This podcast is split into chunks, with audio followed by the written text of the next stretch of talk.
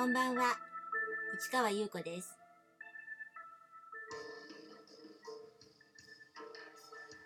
6月24日木曜日、詩人はささやく163回目をお送りいたします。いよいよ明日、金曜日、吉祥寺のブックマンションで久々のお店番をやります。よかったら来てくださいね。まあこんな時期なんですけど、そんなにあのお客さんあんまりいっぱい入ってこないから、うん、かなりのんびりできるんじゃないかなって思うんですけれども、え時間は1時から5時まで。ちょっと短いですけど、あのこの時間ね、ちょっと行けそうかなっていう人はね、ぜひぜひ来てください。え私もね、あの4月の時にあのイベントやりました。バースデーイブ。その時の海賊本を持って行ったり、あと販売用の文庫本、えー続々文庫と言いますが、それも持っていく予定です。ので、ぜひ久々に、あの、ブックマンション行ってみようかなって思う方、ぜひ来てくださいね。ということで、ちょっと明日楽しみなんですけど、さあ、えー昨日の話ですね。そう、場所はとても大事っていう話ですね。そ、吉祥寺のブックマンションも私は、あの、まあ、またまた後々に話しますけども、どうやって見つけたかとかね、そういう話しますけども、あの、やっぱり、あの、いい場所ですよね。建物もね、なかなかインパクトあります。というとこでね、えー、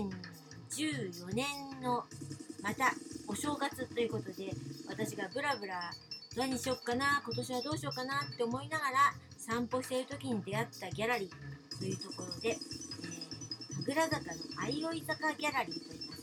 相生坂という坂がね、ものすごい急な坂があるんですけど、その、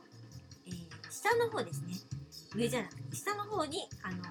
ギャラリーがあるんです。で、それがまたズドーンと大きなギャラリーで、白い壁と、あの、ちょっと薄いグリーンのね、壁があるんです、これがまた私の心をね、そそりまして。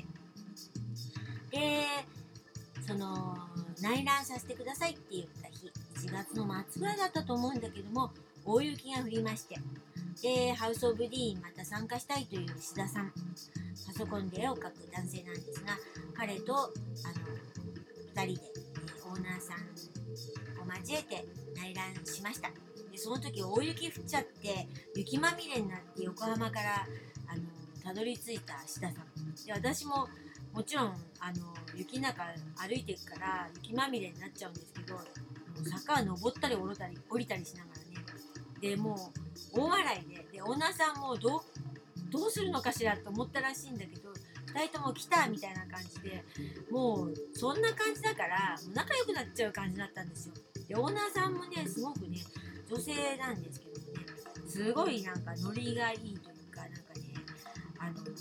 話がわかる方というか、なかなか楽しい方でね、あ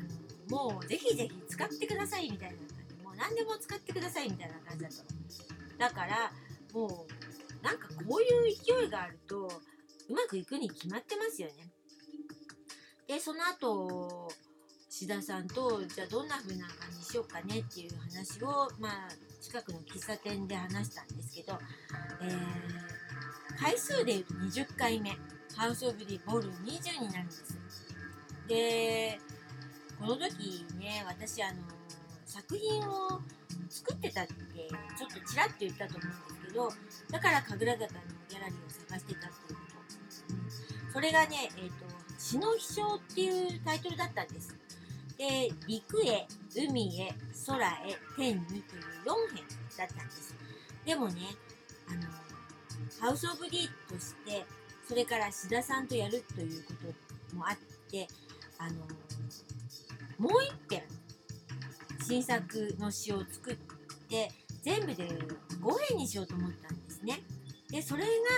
えー、翼をっていう作品なんです。で、それで5編にして、で、タイトルが、え詩の飛翔ではなく、どうしようかなって思った時に、なんかね、あの詩の中にね出てくるあの言葉があったんです。でそれを使おうと思ってそれは何かというと樹海に眠る一粒の真珠。素敵でしょ？なんてね私かなりこの詩のタイトルは気に入ってるんですけどもちろん詩も気に入ってますがここでねやりたかったことはねあのトレーシングペーパーね。えーハウス・オブ・ディ・ボル19大海山でやった時もトレーシングペーパー使ったんですけどもトレーシングペーパーと和紙を使って海賊本作ったんですよ。だけど今回はオールトレーシングペーパー。この作品ねめちゃめちゃ綺麗ですよ。美しいです。よちょっと今日あのお見せできたらなと思うので写真であの載せようかなと思うんですけどかなり気に入ってます。これねそのそれぞれの一ペずつ実は作ってるんです。だけどこの時はねそれは出さなかったのかな。後々ねそのさっき言いましたの明日お店番する吉祥寺のブックマンション。それの3階にあるねペースで展示した時にはこのそれぞれの作品全部出したんですけど